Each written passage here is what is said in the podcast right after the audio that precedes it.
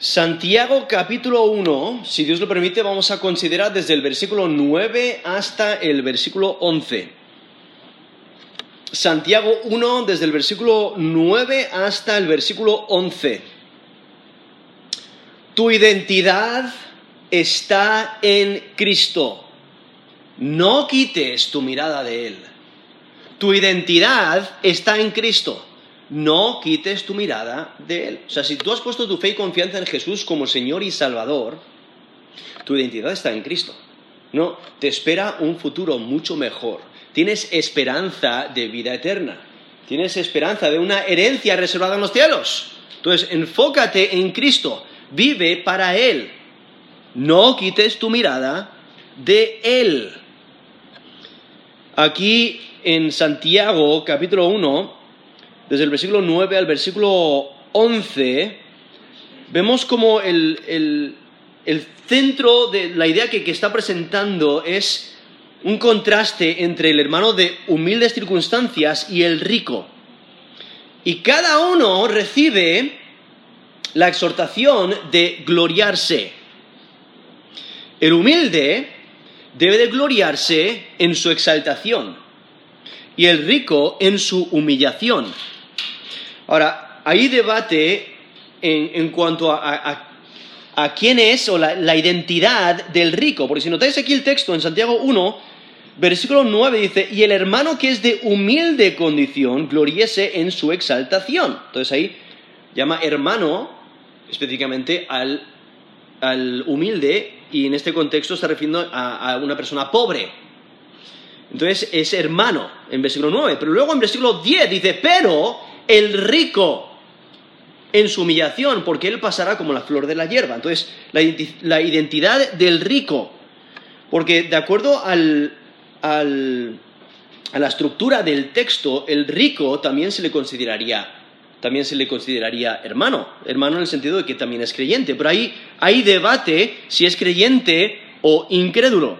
Algunos piensan que el rico es, incrédulo y si, esa fuera la, idea, entonces lo que Santiago está haciendo es está burlando irónicamente del rico. Porque si notáis el versículo 10 dice, pero el, el, que es rico en su humillación, o sea, el rico se debe gloriar en su humillación, ¿no? Lo cual es, sería irónico. Pero el, porque realmente lo que estaría presentando es que lo único de lo que se podría jactar, o sea, si, si, es, si el rico es incrédulo, lo único de lo que se podría jactar o gozarse es su humillación escatológica el día de juicio. Lo único que tendría el rico el día de juicio sería condenación eterna. Lo cual, eso es lo que describiría el versículo 10 y 11 cuando dice, porque él pasará como la flor de la hierba, porque cuando sale el sol con calor abrasador, la hierba se seca, su flor se cae y perece su hermosa apariencia así también se marchitará el rico en todas sus empresas. Entonces hay algunos que piensan que el rico es un incrédulo, aunque el, contexto realmente no apoya esa conclusión, porque la ironía que se requiere en ese caso eh, no es tan evidente como debería ser, porque el mandato tendría que ser exactamente lo opuesto al significado literal. Entonces, lo más probable es que el rico, que nos presenta aquí el versículo 10, se refiera a un creyente. Entonces, el creyente rico, lo, que nos estaría enseñando el, texto, es que el, el creyente rico no debe de gloriarse en sus riquezas, sino en su identificación con Cristo. Lo cual, para el mundo, sería una humillación. El humillarse con Cristo, porque el, mundo rechaza a Cristo. Y entonces, lo que hacen el versículo 10 y el versículo 11, recuerdan al creyente rico de que sus riquezas y su estatus, eh, todo, todo, por lo, todo, por lo, que vive, todas sus pertenencias, son transitorias. Entonces, no merece la pena vivir por esas cosas, sino debe de vivir por Cristo, debe de, identificarse con Cristo, debe de gozarse en su identidad en Cristo.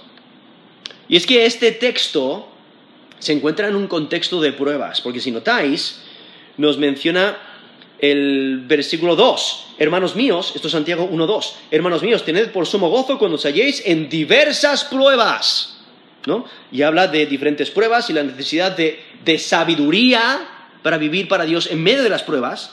Y luego en versículo 12 dice, bienaventurado el varón que soporta la tentación, o sea, más pruebas. Entonces, está en un contexto, o sea, estos versículos de Santiago 1, del 9 al 11, están en un contexto de pruebas, ¿no? Pruebas exteriores, pruebas físicas, pruebas espirituales, pruebas de toda clase. Y entonces, eh, en este contexto de pruebas, lo que Santiago, inspirado por Dios, quiere hacer, él pretende advertir que la riqueza y aún también la pobreza son grandes pruebas son grandes pruebas para el creyente. Y da igual la, circunstancia en la que se encuentre, el creyente debe de vivir para Dios. Y lo que resalta el texto es que el creyente tiene acceso a privilegios espirituales que le pueden ayudar a superar grandes obstáculos, le ayudan a superar circunstancias adversas. Y es que tu identidad está en Cristo. No quites tu mirada de Él. Aquí el, texto dice, esto es Santiago 1, 9, del 9 al 11, el hermano que es de humilde condición, gloriese en su exaltación, pero el que es rico en su humillación, porque él pasará como la flor de la hierba, porque cuando sale el sol con calor abrasador, la hierba se seca, su flor se cae y perece su hermosa apariencia así también se marchitará el rico en todas sus empresas. Aquí en, este, este, texto menciona esta idea de gloriarse, que en, este, este, texto no, no se ve de una manera negativa, en el sentido de enorgullecerse, de enorgullecerse en contra de Dios, sino es gloriarse o gozarse en Dios, en lo que Él hace y lo que Él ha hecho. Ahora aquí, como mencioné antes, el término hermano se refiere o describe a una persona que pertenece a la familia de Dios por medio de la fe en Cristo. Entonces Santiago está hablando, se dirige a los creyentes, no a los incrédulos. Entonces esto no aplica a los incrédulos, aplica a los creyentes. Por eso dice, el hermano que es de humilde condición. Ahora, en este contexto, el humilde es lo opuesto a la riqueza.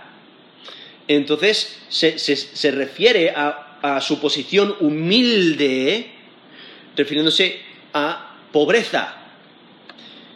Eh, y por ello está expresando circunstancias de pobreza.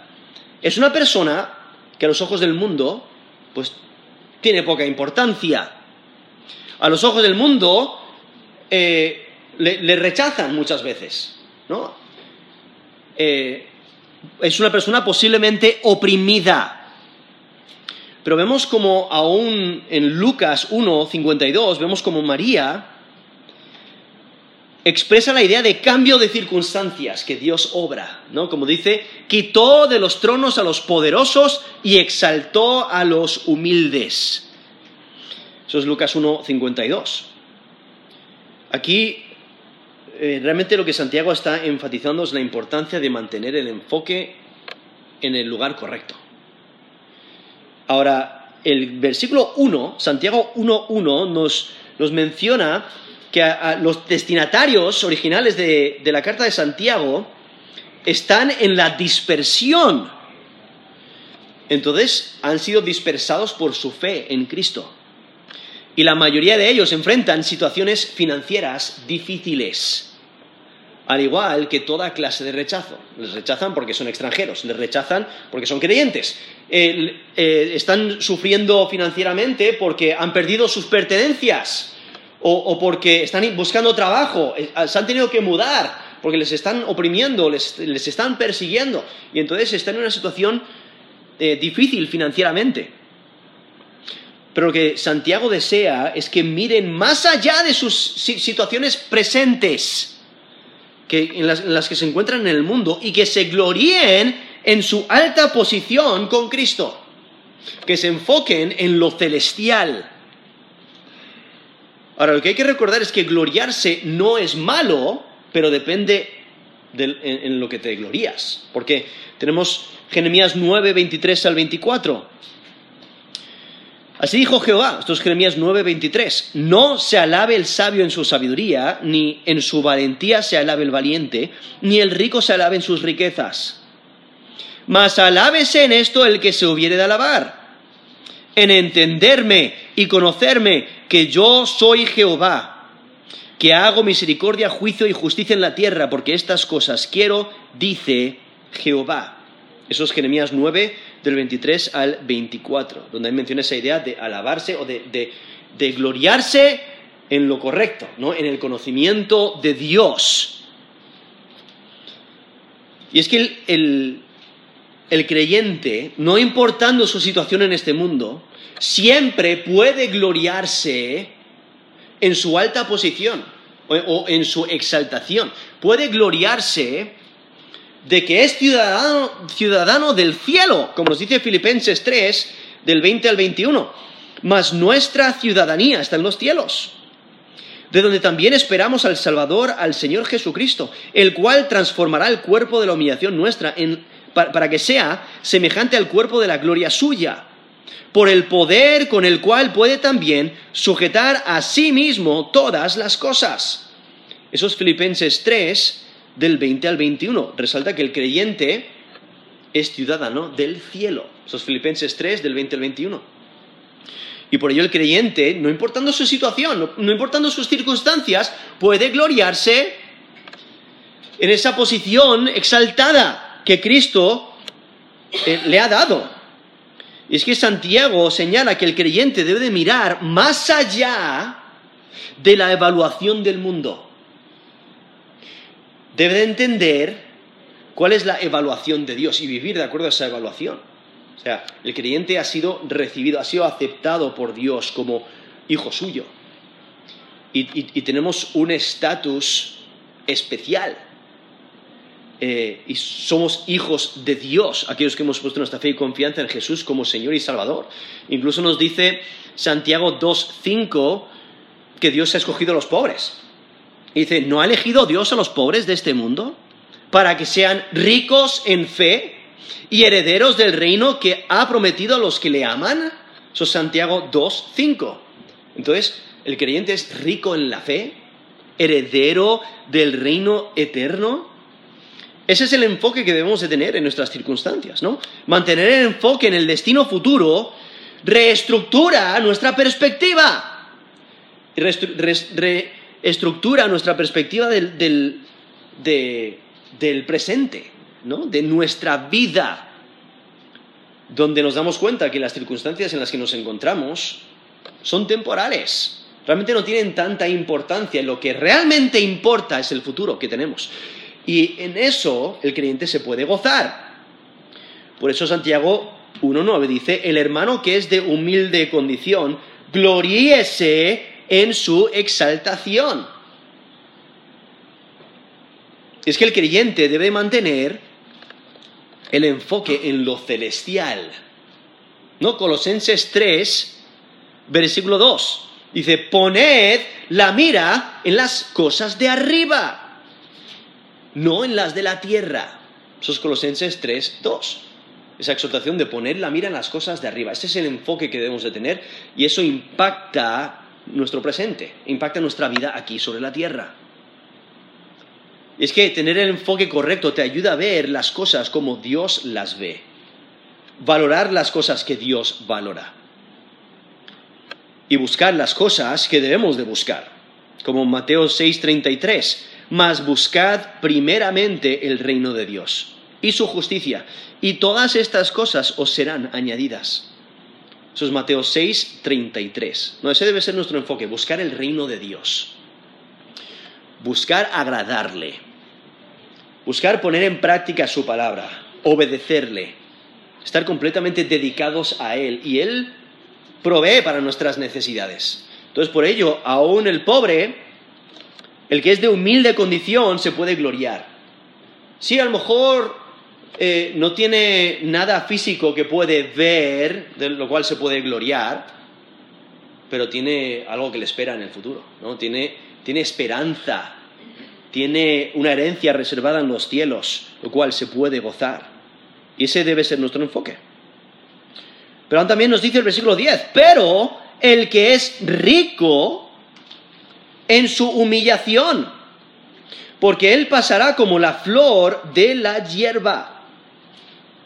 Entonces aquí menciona al, rico. Ahora, como mencioné antes, la, estructura sintáctica del versículo 9 y versículo 10 implica que el rico también eh, es un hermano en Cristo. Pero después de mencionar a un creyente pobre, o sea, eh, cuando piensas en contrastes, muchas veces en las escrituras vemos contrastes. Y ha mencionado un creyente pobre, pues ¿qué es lo que se espera? Que se presente el lado opuesto. Un rico incrédulo. Eso es lo que se espera. Y por eso, por eso hay algunos que intentan interpretarlo como si fuera un rico inconverso. Especialmente porque muchas veces en las escrituras y aún las enseñanzas de Jesús, vemos como como eh, Dios pronuncia bendición sobre los pobres y desgracia sobre los ricos, ¿no? En algunos contextos. Como por ejemplo en, en Lucas 6, versículo 24, Lucas 6, versículo 24, Jesús dice, mas hay de vosotros ricos, porque ya tenéis vuestro consuelo. ¿No? Ellos son, los ricos pues tienen más pertenencias y, pueden gozarse sus pertenencias, no tienen tantas preocupaciones eh, y, por ello ahí vemos ese, eh, eh, esas palabras de Jesús, dice, porque ya tenéis vuestro consuelo, ¿no? Si se enfocan en las cosas materiales, tienen la perspectiva incorrecta. Y entonces, ahí en ese contexto vemos que Jesús está diciendo bienaventurados aquellos que realmente sufren, ¿no? Dice, bienaventurados seréis cuando los hombres os aborrezcan y cuando os, aparten de sí, os vituperen y desechen vuestro nombre como malo por causa del Hijo del Hombre. Gozaos en aquel día y alegraos, porque he aquí vuestro galardón es grande en los cielos, porque así hacían sus padres con los profetas. Versículo es Lucas 6, del 22 al 23, y el versículo 24, más hay de vosotros ricos, porque ya tenéis vuestro consuelo. Vemos ese contraste entre los pobres, porque comúnmente aquellos que, ponen su fe y confianza en Jesús como Señor y Salvador son pobres, son de humilde condición. ¿Por qué? Porque eh, descansan en Dios, no en sus riquezas. Por eso es, tan difícil que un, alguien pudiente eh, ponga su fe en Cristo, porque es muy fácil confiar en las riquezas en vez de en Dios. Aún tenemos la parábola de, Lázaro y el rico. Si recordáis, menciona que había un hombre rico, esto es Lucas 16, del 19 al 31. Había un hombre rico que se vestía de púrpura y de lino fino y hacía cada día banquete con esplendidez. Había también un mendigo llamado Lázaro que estaba echado a la puerta de aquel lleno de llagas y ansiaba saciarse de las migajas que caían de la mesa del rico. Y aún los perros venían y lamían las llagas.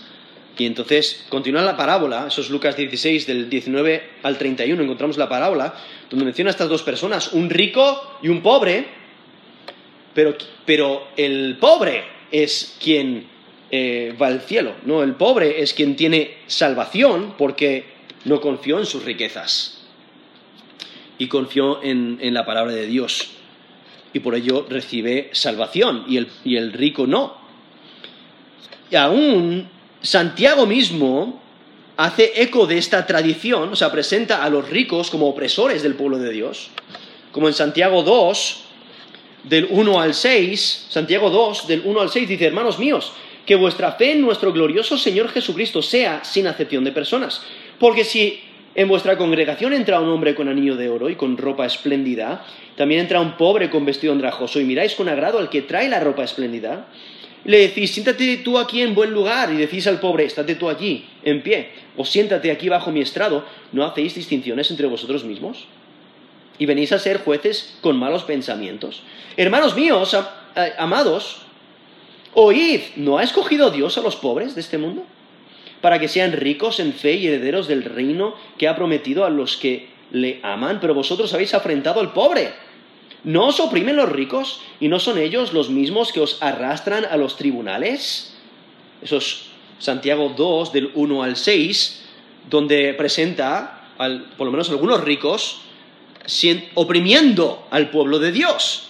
También en capítulo 5, Santiago 5, del 1 al 6, dice, vamos ahora ricos, llorad y aullad por las miserias que os vendrán. Vuestras riquezas están podridas y vuestras ropas están comidas de polilla. Vuestro oro y plata están enmohecidos y su moho testificará contra vosotros y devorará del todo vuestras carnes como fuego. Habéis acumulado tesoros para los días postreros. He aquí clama el jornal de los obreros que han cosechado vuestras tierras, el cual por engaño no les ha sido pagado por vosotros. Y los clamores de los que habían segado han entrado en oídos del Señor de los ejércitos. Habéis vivido en deleites sobre la tierra y sido disolutos. Habéis engordado vuestros corazones como en día de matanza. Habéis condenado y dado muerte al justo y él no os hace resistencia. Eso es Santiago 5, del 1 al 6 donde ahí también Santiago, inspirado por Dios, presenta a los ricos o algunos ricos como opresores del pueblo de Dios.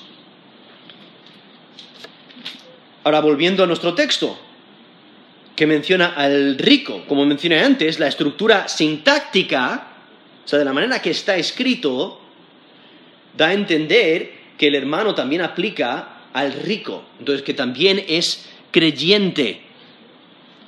Eh, al mismo tiempo, el Antiguo Testamento, eh, cuando usa el término rico, raramente se usa ese término para referirse a los malvados.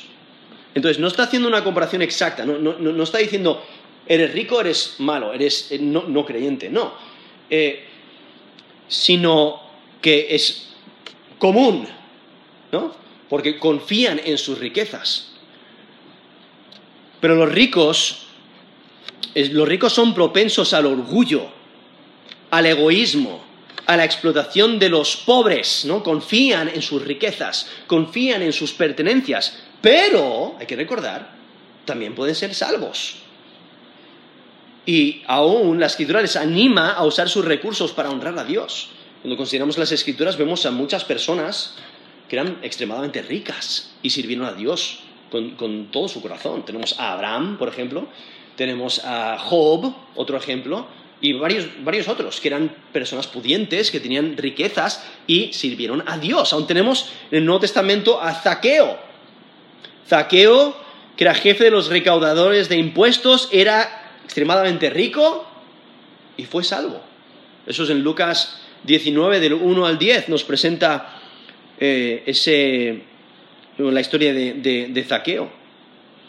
Entonces, lo que Santiago también implica que hay algunos dentro de la comunidad de la fe que son ricos y que se jactan de sus esperanzas de hacer riquezas, porque aún en capítulo 4, Santiago 4, versículo 13 al 17, dice, vamos ahora los que decís, hoy y mañana iremos a tal ciudad y estaremos allá un año y traficaremos y ganaremos, cuando no sabéis lo que será mañana porque ¿qué es vuestra vida? Ciertamente es neblina que se aparece por un poco de tiempo y luego se desvanece. En lugar de lo cual deberíais de decir, si el Señor quiere, viviremos y haremos esto o aquello. Entonces vemos como Santiago implica que hay dentro de la comunidad de la fe hay personas que son pudientes y que pueden hacer planes y el problema es cuando se enfocan en sus riquezas, se enfocan en sus planes para obtener ganancias. Entonces, todo eso para que nos demos cuenta del por qué hay algunos que piensan que el rico es un incrédulo. Si ese fuera el caso, como mencioné antes, Santiago se estaría burlando irónicamente del rico. Pero la ironía no es tan evidente como debería ser, ¿no? El contexto realmente no apoya esa conclusión. Porque el mandato tendría que ser exactamente lo opuesto del significado literal. Porque lo único que, en lo cual se podría jactar, si, este, rico fuera inconverso, es en su humillación escatológica, lo cual es su condenación eterna. Por ello es más probable que el rico sea creyente también.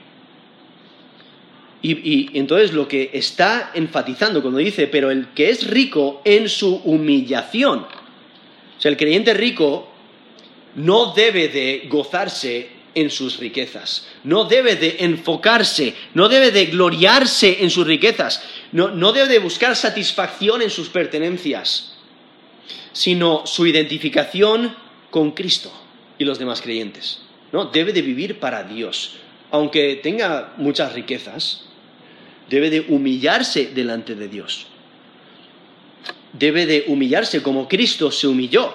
Y por ello se, humilla, eh, dice, pero el que es rico en su humillación. ¿Por qué? Porque el mundo le va a rechazar por su fe en Cristo. Y por ello será una posición de humillación. Y lo que hace Santiago es recordar, recordarle a los ricos que todas sus pertenencias, todo su estatus, toda su opulencia, eh, eh, eh, todo eso es transitorio, todo eso pasa, es pasajero.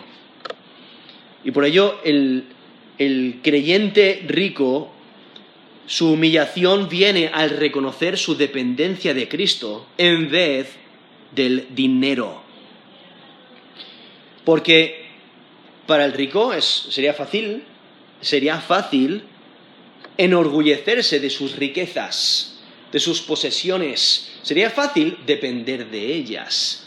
Incluso en Proverbios 18, versículo 11, dice, las riquezas del rico son su ciudad fortificada y como un muro alto en su imaginación.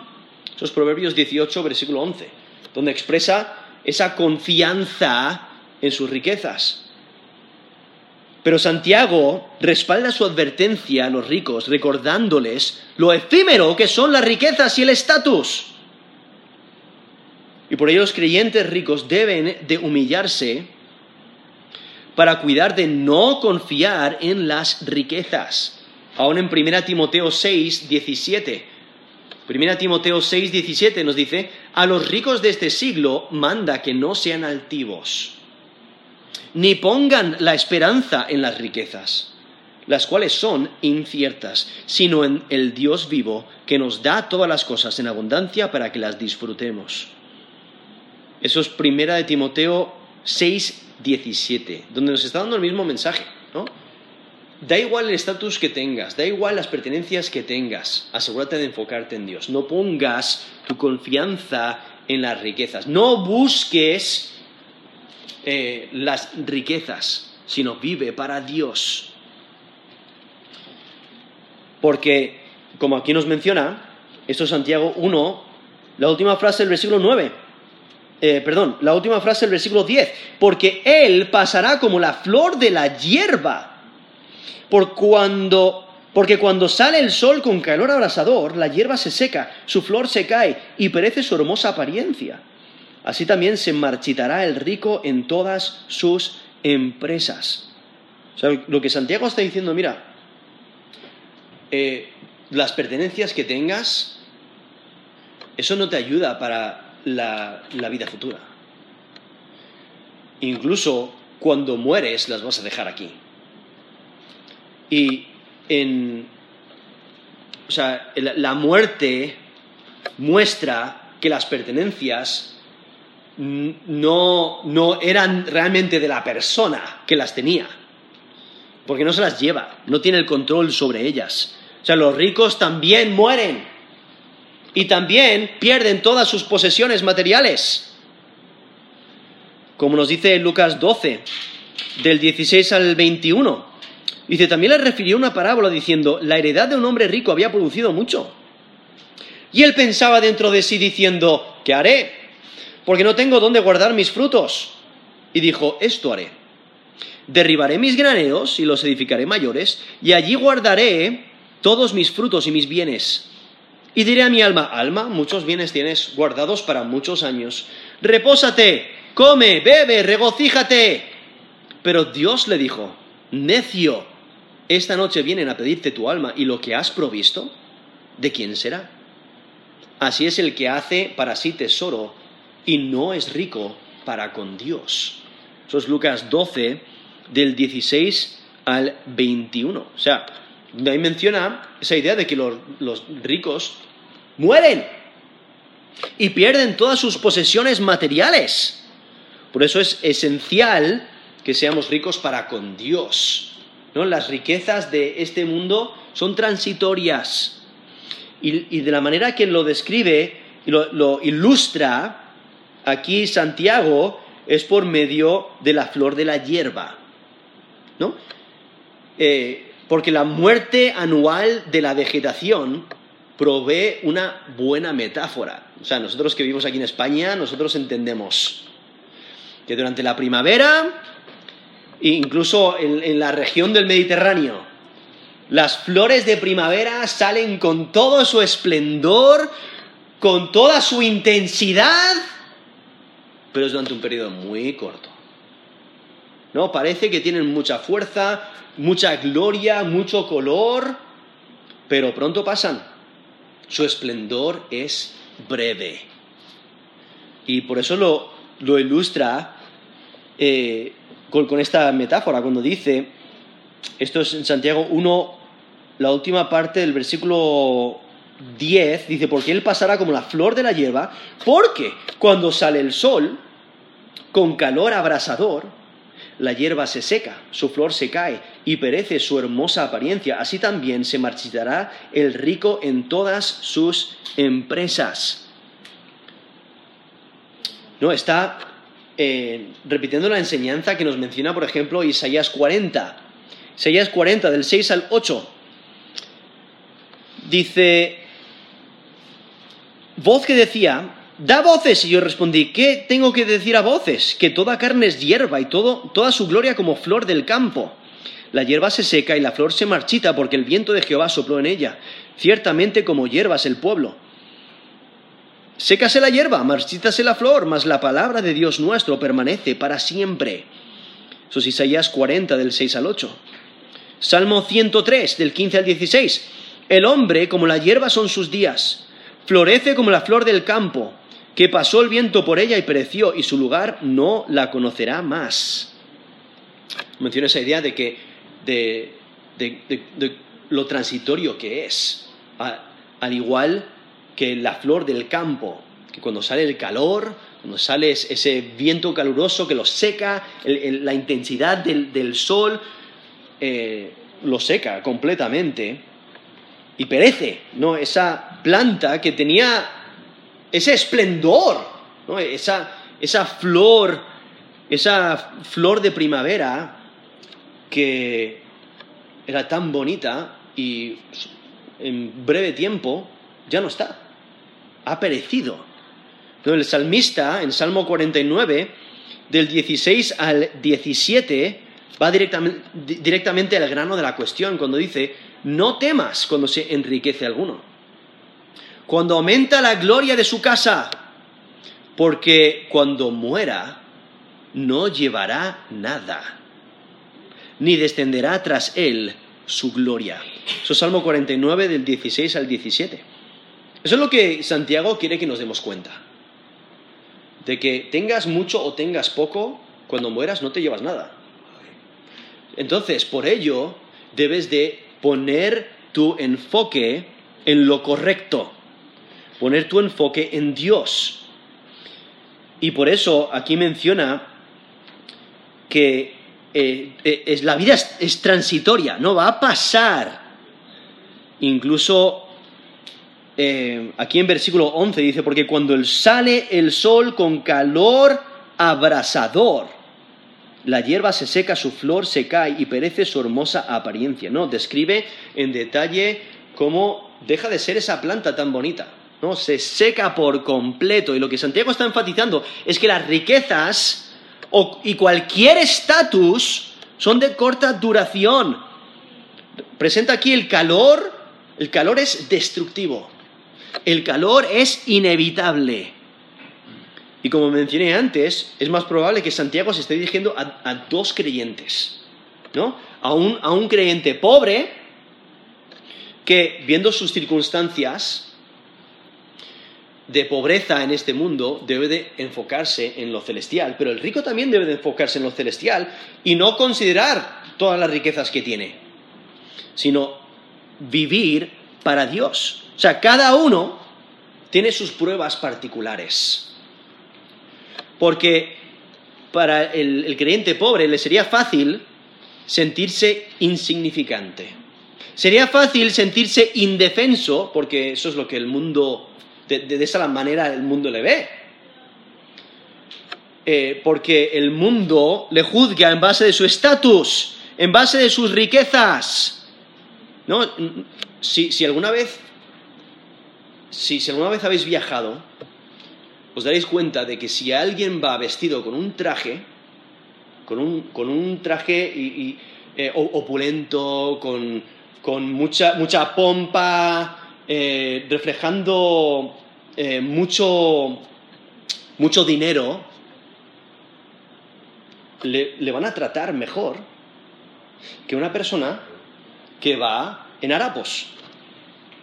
Porque el mundo así es como evalúa las cosas, por la apariencia. Y, y, se nota bastante. recuerdo a mi hermano, eh, hace, hace años, él decía que siempre que viaje en avión va a ir en un traje. ¿Por qué? Le van a tratar mejor. Es la misma persona. Pero solamente por ir vestido en traje, o sea, traje, corbata, todo, automáticamente te van a, te servir mejor. Porque te evalúan de acuerdo a lo que pueden ver. Oh, esa persona debe de tener dinero, le voy a tratar mejor. Pero si, vas vestido de otra manera, vas vestido eh, normal. la misma persona te van a tratar diferente. E, es interesante, ¿no? Es, insensato.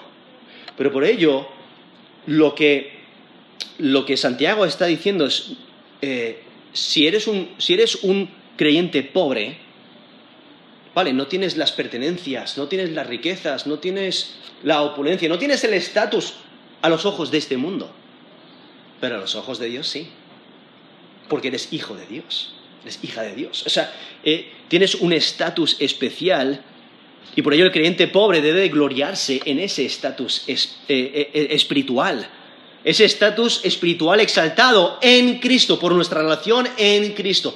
No vivir por, por lo que el mundo dice, sino vivir desde la perspectiva de Dios. Hemos sido aceptados en el amado. Somos creyentes.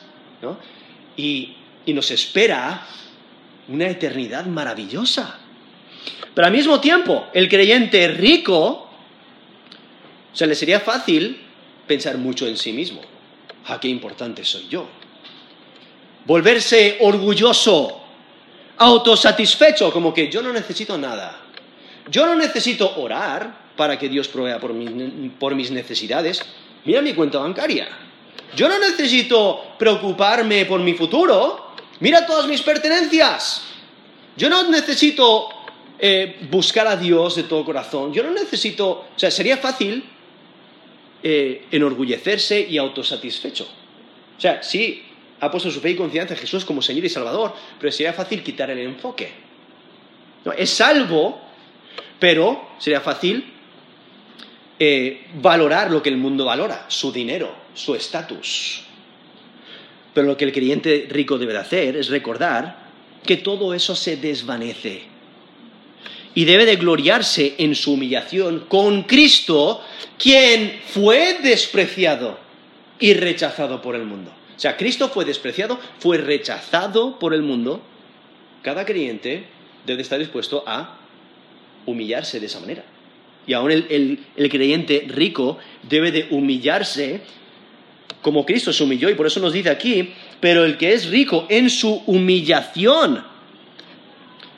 Es que el creyente no debe de enorgullecerse de sus posesiones, no debe de buscar posesiones, no debe de estar enfocado en, las riquezas, sino enfocado exclusivamente en Cristo.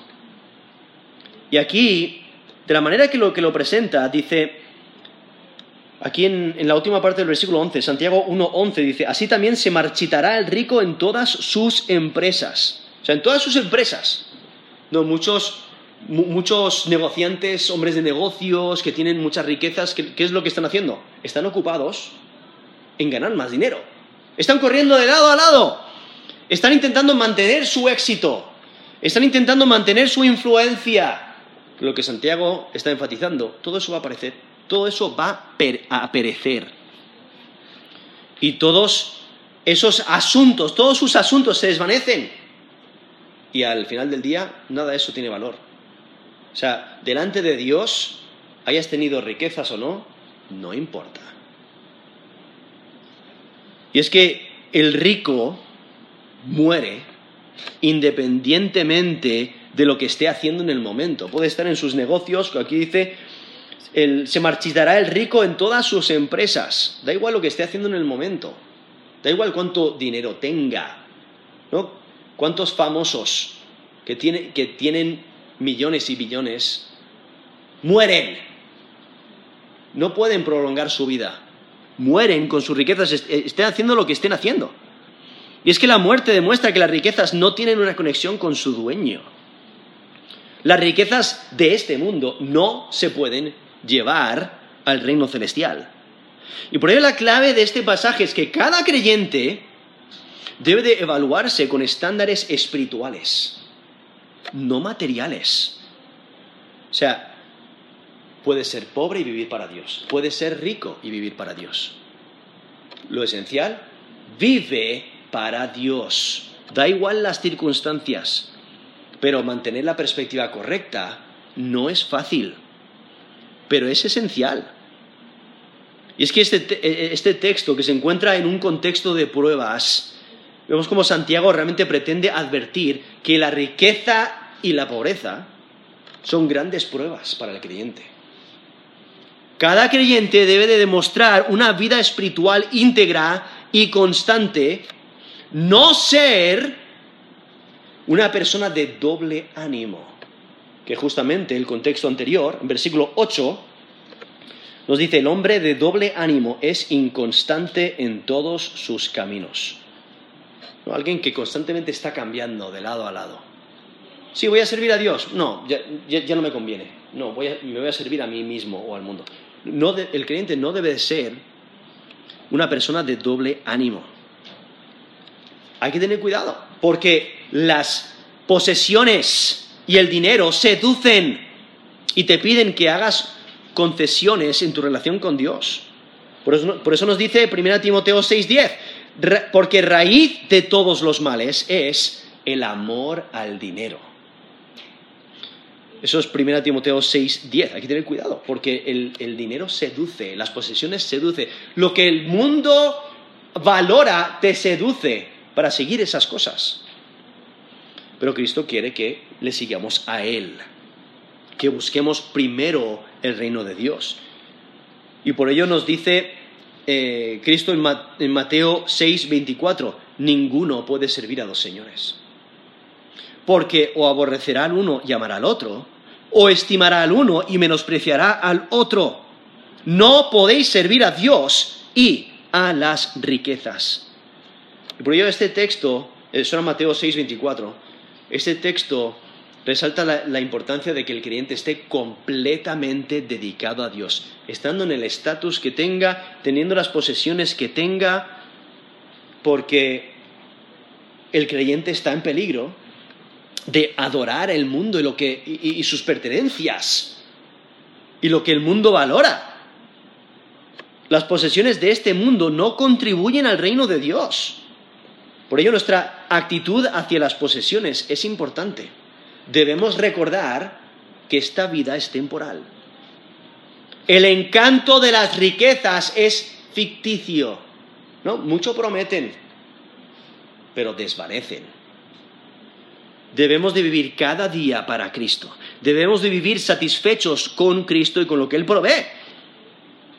Y es que la esperanza en lo eternal evidencia la fe genuina. O sea, Da igual tus circunstancias, da igual tu estatus, da igual tus riquezas.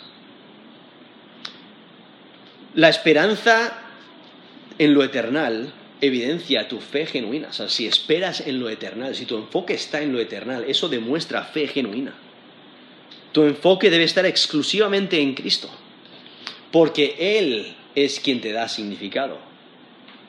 No tu estatus en, este mundo, no tus pertenencias en este mundo. eso no es tu identidad. Si estás en Cristo, tu identidad es Cristo. Estás en Él. Y por ello tu enfoque debe estar en Cristo. Él es quien te da significado. Y por ello aquí Santiago está enfatizando esa idea. O sea, tu identidad está en Cristo. No quites tu mirada de Él. Mantente enfocado en Él, en lo que Él valora. Mantente enfocado en las cosas celestiales, buscando primeramente el reino de Dios y su justicia. Y Dios se encarga del resto. Vive para Dios cada día. No te dejes desviar, no vayas por, el, camino buscando las riquezas, porque de todas formas van a perecer. Vive para Dios de día en día. Entonces tu identidad está en Cristo. No quites tu mirada de Él. Vamos a terminar en oración.